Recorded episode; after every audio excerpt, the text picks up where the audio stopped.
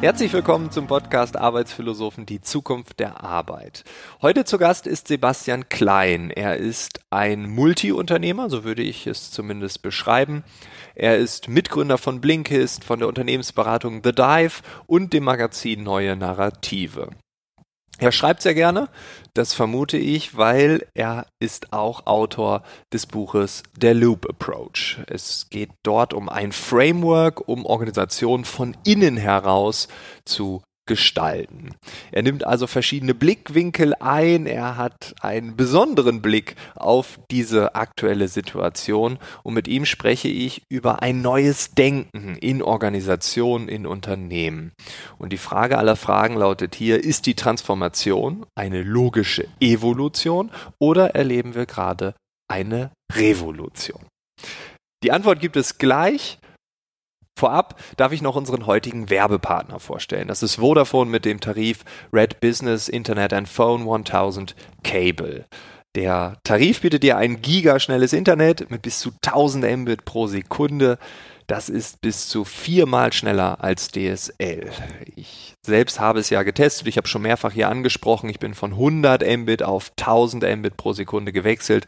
Und der Unterschied ist einfach enorm. Egal ob Video oder Gaming, alles läuft mega flüssig. Als Businesskunde profitierst du zusätzlich von den Telefonievorteilen. Das heißt, es gibt eine absolute Kostenkontrolle durch eine Mobile Flat, eine Flatrate in alle deutsche Netze, sowohl fest als auch Mobilnetz.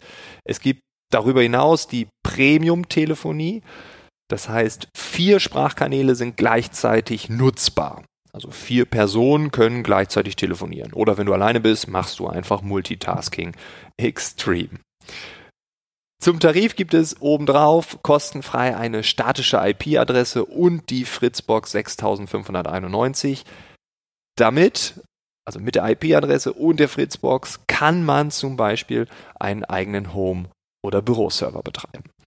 Bei Fragen kannst du jederzeit die Business Hotline anrufen, dieses rund um die Uhr 24-7 erreichbar. Mehr Infos findest du auch unter vodafone.de slash businesscable. Jetzt geht's los mit dem Gespräch von Sebastian Klein. Du hast ja tatsächlich mehrere Unternehmen gegründet. Du hast Blinkist gegründet, du hast das Magazin Neue Narrative gegründet, du hast äh, The Dive, eine eigene Unternehmensberatung. Äh, du hast ja wenn du mehrere Unternehmen hast, wahrscheinlich auch unterschiedliche Blicke auf die aktuelle Zeit, auf Corona. Äh, und deshalb ja die erste Frage, wie läuft es aktuell, wenn du das generalisieren kannst? Und was nimmst du gerade wahr aus diesen unterschiedlichen Blickwinkeln? Ja, das ist tatsächlich total unterschiedlich, je nach Unternehmen. Ich glaube, gerade sind alle froh, die in kleinen Organisationen sind, weil die sich tendenziell ein bisschen leichter umstellen stellen konnten das war für uns jetzt auch, weil ich gerade meinen totalen Schwerpunkt bei neuen Narrative habe, da geht eigentlich fast, fast 100 Prozent meiner Zeit rein. Ähm, deswegen habe ich jetzt fast nur aus dieser Blicke geguckt, aus, aus dieser Brille geguckt und ähm, habe gleichzeitig gesehen, dass jetzt zum Beispiel der Dive, wo es viel um Kundeninteraktion und Kundenkontakt geht, da war es natürlich ein bisschen eine größere Disruption. Jetzt neue Narrative, wo ein vor allem Team von Leuten involviert ist, die alle eh zu Hause sitzen und Content produzieren, war die Umstellung nicht so wahnsinnig groß. Okay, und äh, was nimmst du wahr bei den äh, Kunden oder bei den Lesern? Ähm, tut sich da etwas oder sagst du, ja, eigentlich ist alles äh, Freeze und Corona ist einfach nur so eine Momentaufnahme? Was siehst du da? Also mein Eindruck, ich kriege natürlich auch nicht alles mit, sondern vor allem, was bei mir passiert und um mich rum. Und mein Eindruck war, dass erstmal schon so eine, so eine kurze Phase von Panik und Verunsicherung war. Und die war aber nicht so wahnsinnig lange. Und dann seitdem irgendwie so eine Mischung aus, äh, sollen wir uns Sorgen machen? Warum können wir so viel nicht mehr machen? Und, oh, es ist irgendwie gerade eine Riesenchance, die man gut nutzen sollte. Und irgendwie so einer, äh, finde ich, ganz unterschiedlichen Mischung aus Gefühlslagen. Und mir ging es zum Beispiel auch lange so, dass ich immer dachte, ich bin der Einzige, dem diese Veränderung gerade total gut gefällt und ich will es nicht so laut aussprechen, aus Rücksichtnahme auf die ganzen Leute, denen das vielleicht überhaupt nicht so gut äh, gerade so gut in den Kram passen, habe dann aber irgendwann auch gemerkt, immer mehr oder habe immer mehr Leute entdeckt, die das Gleiche dachten und sagten, oh, ich finde das eigentlich gerade super angenehm und mache ganz vieles nicht mehr, was mich eh ein bisschen genervt hat. äh, die sich aber auch nicht getraut haben, das mal auszusprechen, weil sie dachten, oh, da sind bestimmt ganz, ganz viele Leute draußen, die völlig am Rad drehen. Und die gibt's ja auch, also sag mal gerade ähm, Eltern, die auf einmal sich komplett um ihre Kinder kümmern müssen und vielleicht noch einen stressigen Job nebenbei machen müssen, ist dann ja wieder eine ganz andere Situation. Ja, aber ich würde wirklich sagen, so eine sehr interessante Mischung aus sehr aufgewühlten Gefühlen und so eine irgendwie konstruktive Veränderung. Und natürlich auch eine große Unsicherheit. Also man weiß ja auch einfach nicht, was, was ist morgen, was ist nächste Woche, ja. Ja, du hast das eben schon gesagt, ne? So, also es gibt auch Chancen da drin. Hast du für dich jetzt äh, in der Krise oder wenn du vielleicht schon so ein bisschen da ausgebrochen bist, auch mhm. Chancen für euch erkannt? Oder wo du sagst, Mensch, das, das ist doch eigentlich äh, jetzt eine ideale Situation für uns. Na, für uns speziell mit neuen Narrative war es schon so, dass wir gemerkt haben, also die Themen, für die wir eh stehen und die uns am Herzen liegen, so die Veränderung der Arbeitswelt, mehr Achtsamkeit, auch irgendwie mehr Nachhaltigkeit, dass die auf einmal total ähm, Anschub bekommen. Also dass da auf einmal mehr drüber geredet wird und mehr Leute den Blick darauf wenden, was für uns natürlich super ist und was ich auch als eine Riesenchance wahrnehme. Und gleichzeitig mit dieser Mischung von, oh, müssen wir jetzt ganz schnell das Richtige machen, um diese Chance nicht verstreichen zu lassen, dass nicht in einem Jahr doch wieder alles so ist wie vorher. Und die Leute irgendwie sinnlos durch die Gegend fliegen und Jobs machen, die sie eigentlich nicht brauchen oder die irgendwie sinnlos sind und indem sie für die falsche Sache kämpfen. Aber also ich würde schon sagen, so in unserem Umfeld und bei uns speziell überwiegt dieses Gefühl von, ist das vielleicht sogar so die eine große Chance in, in der Lebenszeit, jetzt mal was anzustoßen und zu verändern. Ähnliche Gefühle habe ich manchmal auch. ähm, und, äh, aber gibt es gerade so, so Trends oder, oder Bereiche, die dich ähm, gerade so ein bisschen kitzeln, äh, die sich vielleicht auch Trends oder Bereiche, die sich massiv beschleunigen gerade, wo vielleicht auch dein Unternehmerherz gerade so ein bisschen schneller schlägt und sagt, okay, vielleicht äh, neue Narrative nur 90 Prozent, 10 Prozent brauche ich jetzt dafür. Das wäre doch mal schön, das mal auszutesten. Oder gibt es da irgendwas, wo du sagst, das wird sich massiv verändern? Ähm, mein Unternehmerherz ist nicht so gestrickt, dass ich vor allem immer irgendwo Eurozeichen auf, aufleuchten sehe. Wenn irgendwo, also ich glaube, dass natürlich schon gerade jeder, der ähm, äh, einen Teil, den Teil von Zoom gehört oder in solche Technologien investiert, freut sich natürlich.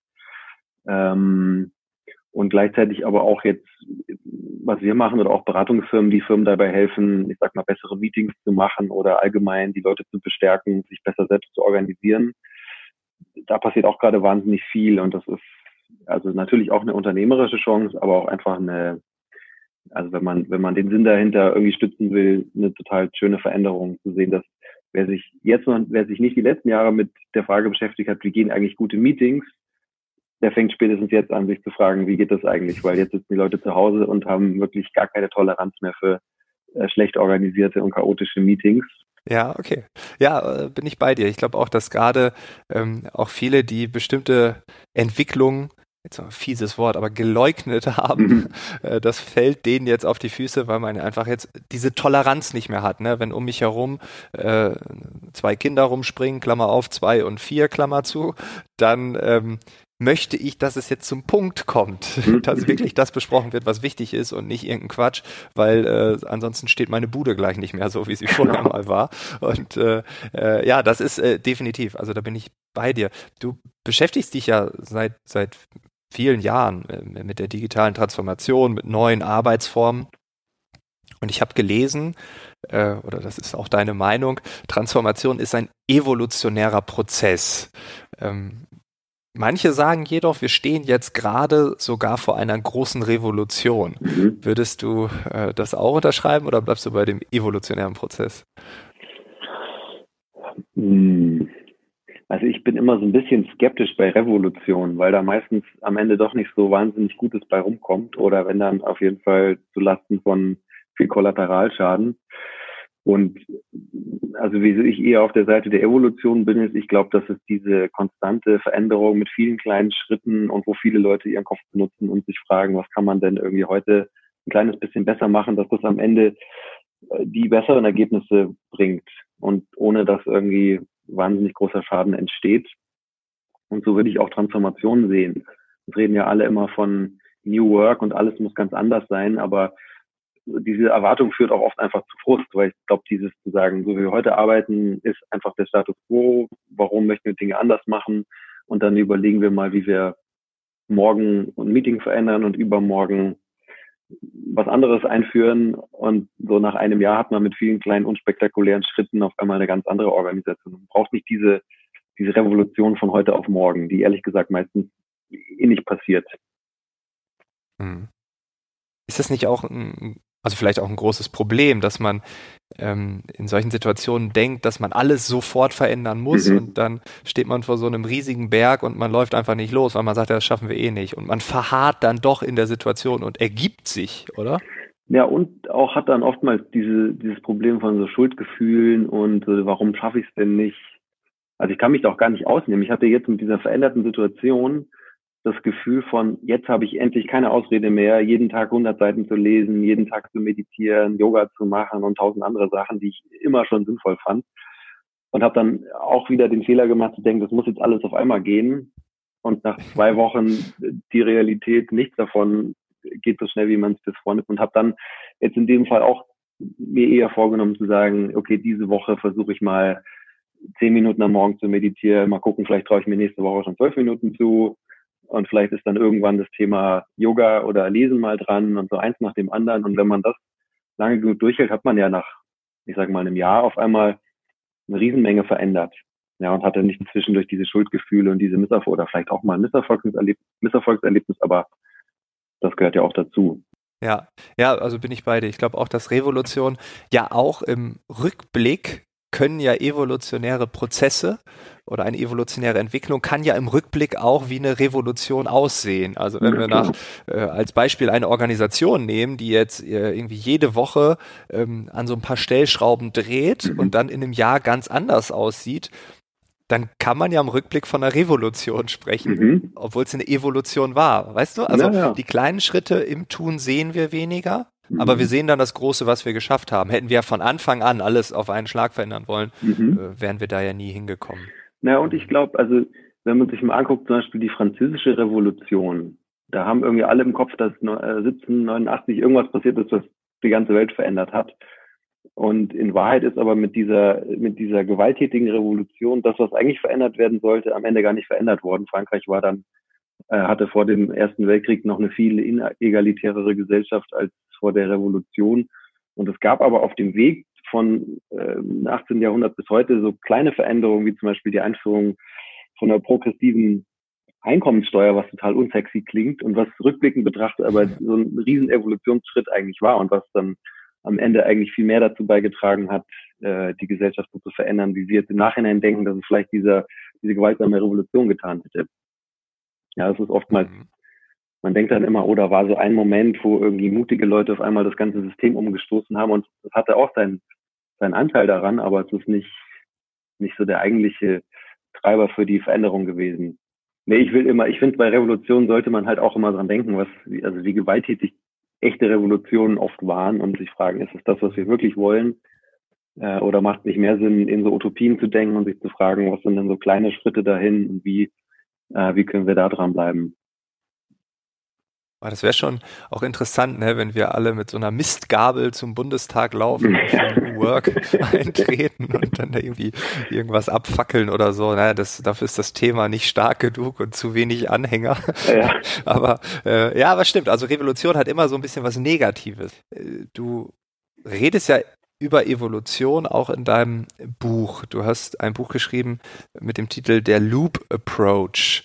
Kannst du in zwei Minuten, also geil, so Blinkist-like, diesen äh, Loop-Approach so ein bisschen vorstellen? Ja, also in dem Buch haben wir zusammengefasst, was, was wir jetzt bei The Dive gelernt haben über dieses Thema Transformation. Und äh, also in dem Buch geht es vor allem darum, einerseits dieses Thema ein bisschen zu zaubern, äh, zu entzaubern, nicht zu zaubern. Ähm, also wirklich Leuten zu zeigen, diese, diese Veränderung, dieses iterative, transformative ist was, was sich am besten im Kleinen machen lässt und was wirklich auch jeder machen kann, der sich ein bisschen damit auseinandersetzt, wie sowas geht. Also wir beschäftigen uns damit, wie sowas, wie sowas geht, wie Leute dazu gebracht werden können, Transformation einfach anzustoßen. Und wir stellen da so ein Framework vor, das man einfach verwenden kann, um im Kleinen wie im Großen loszulegen, weil das ist für mich bei dem Thema Transformation von Organisationen eigentlich die Mischung, die es am Ende braucht. So ein, so ein Rahmen, der eine Struktur vorgibt, dass ich weiß, welche Fragen muss ich eigentlich stellen und dann aber die Möglichkeit, wirklich total flexibel zu gucken, welche Sorte Meetings brauchen wir, was ist das richtige Format für uns, um Konflikte zu klären, wie geben wir uns Ziele oder definieren Strategien, weil das ist jedenfalls mein Eindruck, ist in jeder Organisation anders. Also der Status quo ist anders und das, was am besten als nächstes funktioniert, ist anders. Genau, und der Loop ist, der Loop Approach ist vor allem eine Einladung, damit loszulegen. Egal, ob man jetzt ein kleines Team ist oder eben eine größere Organisation. Okay, also ist es nicht so ein so eine Art äh, Konzept hier, Copy and Paste und danach seid ihr die tolle Organisation, sondern es ist mehr eine fragenstellende, wegweisende, potenzielle Möglichkeit. Kann man das so einschätzen? Genau. Und vielleicht, also ein Bild, das noch hilft.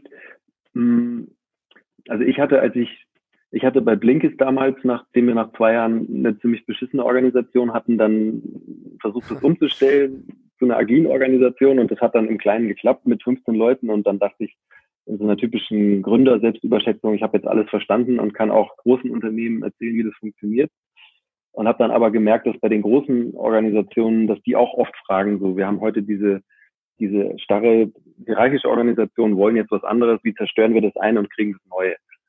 Und dass das aber bei einer großen Organisation nicht funktioniert. Das geht bei einem Startup mit 15 Leuten, das erst zwei Jahre alt ist, kaum Umsatz macht und keine keine komplexen Prozesse hat, aber das geht nicht bei einer großen Organisation mit Hunderten oder Tausenden von Leuten.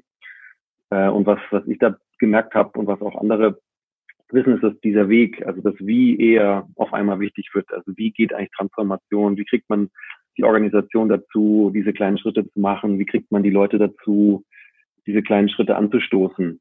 Ja, also das hat mir dann irgendwann geholfen, dieses Bild zu sagen, es geht nicht mehr so sehr um das Was am Ende rauskommen soll, sondern vielmehr dieses Wie der Transformation. Wie sieht der Weg aus? Wie kann man den anstoßen? Weil der hört auch nie wieder auf.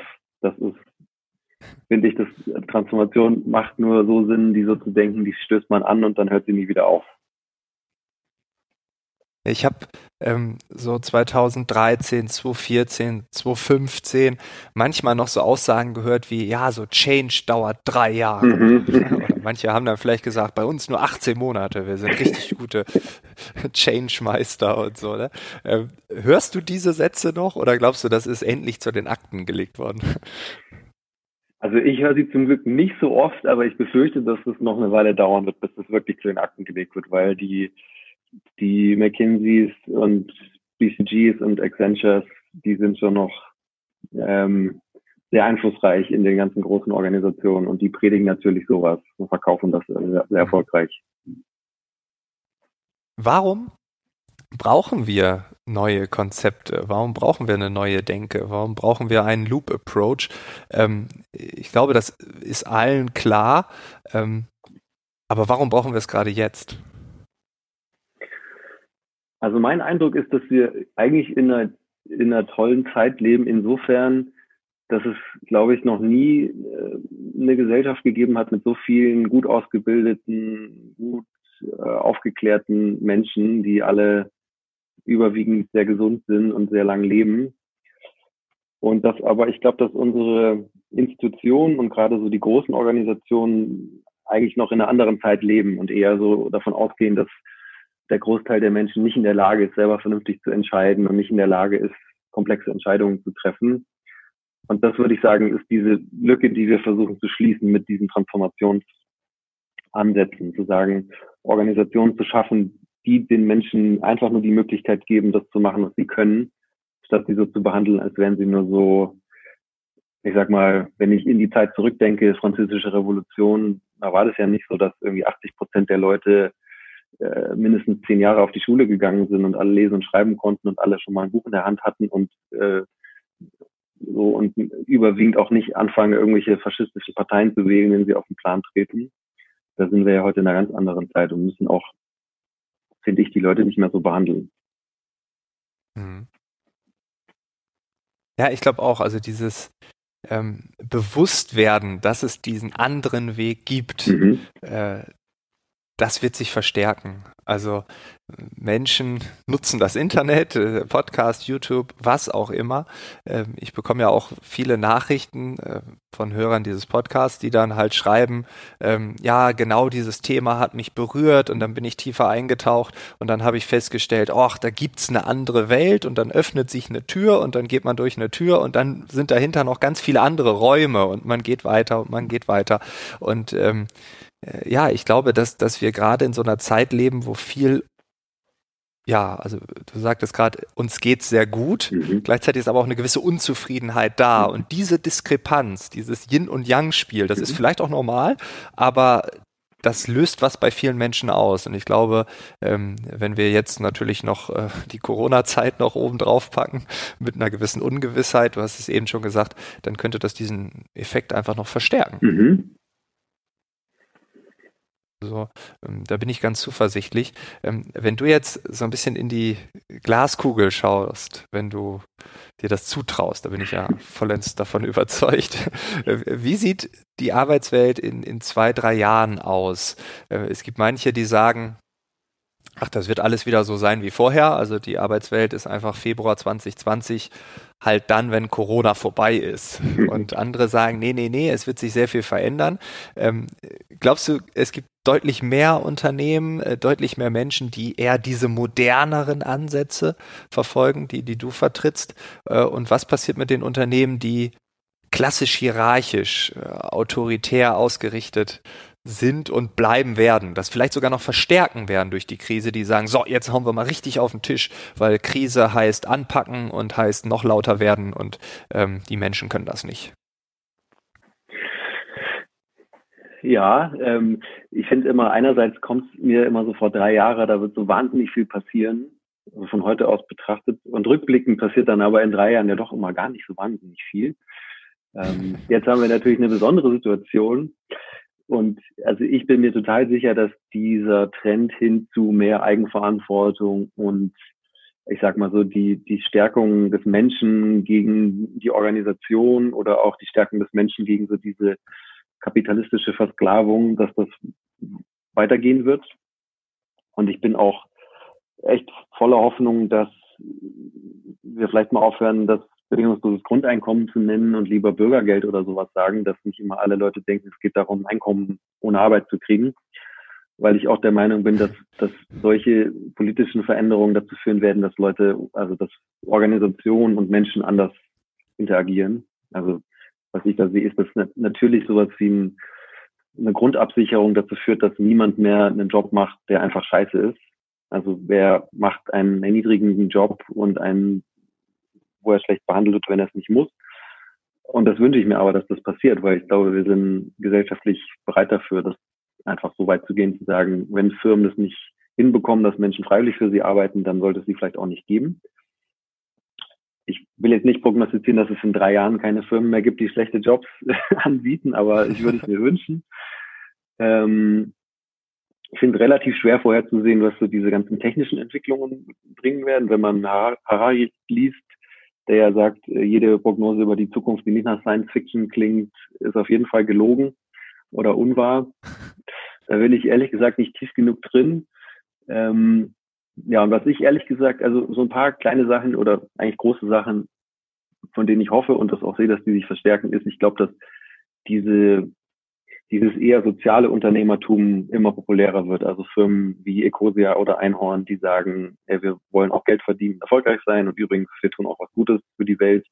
Das hat in den letzten Jahren enormen Aufwand bekommen und ich glaube, dass das weitergeht und sehe viel mehr Leute, die noch vor fünf Jahren gesagt hätten, ich gründe das nächste Facebook, die jetzt eher sagen, ich gründe das nächste Ecosia und freut mich. Und ich hoffe, dass viele Leute bei Volkswagen kündigen werden, um sowas zu gründen.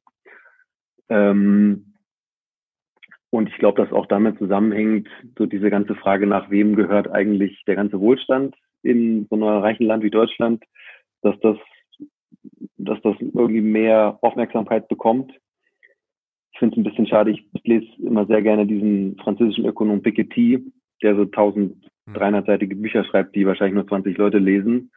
Ähm, und ich hoffe, dass, und da stehen sehr kluge Sachen drin, die auch sehr wichtig sind. Und ich hoffe, dass sowas noch ein bisschen mehr übersetzt wird, dass viele Leute merken, oh, wir sind eigentlich ganz schön reich, wieso gibt es eigentlich, also wenn angeblich der durchschnittliche Deutsche 200.000 Euro besitzt, wieso habe ich denn so wenig und wieso äh, liegt das alles bei irgendwelchen reichen Erbenfamilien? Und da ja, also sehe ich ein paar spannende Entwicklungen bevor und freue mich darauf. Mhm. Du hast ja eben auch schon äh, deine eigenen Charakterzüge ein bisschen beschrieben. Du hast gesagt, du achtest als Unternehmer nicht darauf, äh, in erster Linie, wie man schnell Euros verdient. Äh, worauf achtest du dann? Ich habe schon äh, auch schmerzhaft gelernt, dass man mit auf die Euros gucken muss. So dieses, äh, ich gründe, also ich, ich habe Psychologie studiert und habe tatsächlich in meinen ersten Gründungsversuchen das gar nicht mitgedacht und habe dann auch gemerkt, dass das natürlich nicht funktioniert, wenn, wenn keiner aufs Geld schaut.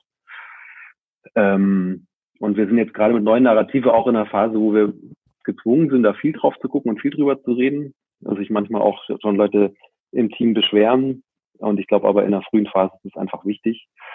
Und für uns und für mich ist sonst einfach Impact so das, wo wir drauf gucken. Also haben wir den Eindruck, dass wir wirklich ähm, die Veränderung bewirken, die wir gerne hätten, dass so die Themen, die wir vorantreiben wollen, äh, mehr Leute erreichen. Ja, und natürlich, mein, das unternehmerische Risiko, das man eingeht, ich freue mich schon, wenn ich daraus auch Geld ziehen kann, aber ich habe auch an vielen anderen Leuten gesehen, dass das am Ende eh nicht glücklich macht. Dass wenn du ähm, irre viel Geld mit deinem Unternehmertum verdienst, das ist es nicht, was dich am Ende glücklich macht. Hm. Ja, es sind dann die Luxushotels, Sportwagen und Golfplätze. Genau, das war schon immer mein Traum. Ja, genau. Jetzt haben wir es richtig eingeordnet. genau. Gibt es äh, so eine Eigenschaft, ähm, die du während deiner Zeit entdeckt hast in den letzten Jahren, die dir in turbulenten Zeiten vielleicht wie jetzt, ähm, vielleicht nicht bei dir so turbulent, aber draußen, äh, die dir da weiterhilft? Ähm, jetzt ist die Zeit für Eigenwerbung. Nein, ich, äh, also ich finde tatsächlich, ich glaube, eine Sache, die, die mir selber ziemlich viel hilft, ist, dass ich total schlecht darin bin, irgendwas zu machen, wenn ich nicht verstanden habe, warum. Also ich, ich mache eigentlich fast nie irgendwas, wenn ich nicht zumindest ein bisschen drüber nachgedacht habe, warum mache ich das eigentlich und bin deswegen nicht so empfänglich für Aktionismus, sondern brauche dann immer erstmal so ein bisschen jetzt auch in der Krise erstmal so einen Moment zu verstehen, okay, was passiert hier eigentlich? Was verändert sich jetzt für uns? So, wie sieht die Welt vielleicht nächstes Jahr aus? Was macht jetzt Sinn, wie darauf zu reagieren? Ähm, das also hilft mir selber auch, glaube ich, so ein bisschen dann nicht jetzt völlig am Rad zu drehen und dann ähm, gleich am ersten Wochenende des Lockdowns zu Hause zu sitzen und nicht mehr zu schlafen und drei Remote Work Handbücher zu schreiben. ja, das, also klingt nach so einer Binsenweisheit, aber dieses lieber einmal zu viel als einmal zu wenig, so diese Warum-Frage zu stellen, ist, glaube ich, äh, was, was ich zumindest inzwischen ganz gut drauf habe. Okay, das ist eine Eigenschaft, die man wahrscheinlich nicht so oft hört, aber äh, ja, ich blicke gerade neidisch auf den Bildschirm, weil äh, ich äh, neige doch öfter zum Aktionismus. Ich leide am Shiny Object Syndrom, so wie die Mücke zum Licht. Man braucht nur irgendeine Lampe anknipsen, dann komme ich angeflogen und bleib da erstmal für ein paar Stunden ähm, und äh, erst danach fange ich an nachzudenken und merke dann so, okay, die zwei Tage hättest du ja auch knicken können. äh, deshalb, äh, ja, Yin und Yang. Ja, aber können ja auch gute Sachen bei rauskommen. So dieses, das klingt für mich jetzt auch eher nach einer Neugier und Begeisterung für Neues. Das hat ja auch seine guten Seiten. Solange man dann nicht völlig aus dem Blick verliert, warum man sich den Dingen zuwendet. ja, definitiv. Nein, es hat, äh, das hat auch hier wieder zwei Seiten einer Medaille, aber ähm, äh, ja, ich war gerade auch wieder in einer Aktionsphase, wo ich auch gedacht, hm, ja, hätte man eigentlich nicht machen brauchen. Und jetzt äh, bin ich natürlich sehr empfänglich für deine Worte und deine Eigenschaft. ist auch übrigens, das ist eine, wenn man sich diese Fähigkeit drauf schafft, damit kommt man schon als Berater durch. Also einfach eine Stunde still im Raum sitzen und dann einmal fragen, warum machen wir das eigentlich gerade? Das reicht oftmals dann, um zumindest einen kleinen Mehrwert beizutragen. Cool, Sebastian. Vielen Dank für deine Zeit. Danke für deinen äh, Blick in deine Welt, äh, deinen Ausblick in die Glaskugel. Und äh, ja, ich hoffe, wenn der Lockdown zu Ende ist, dann äh, trinken wir mal wieder Kaffee. Würde mich sehr freuen. Danke dir auch. Ciao.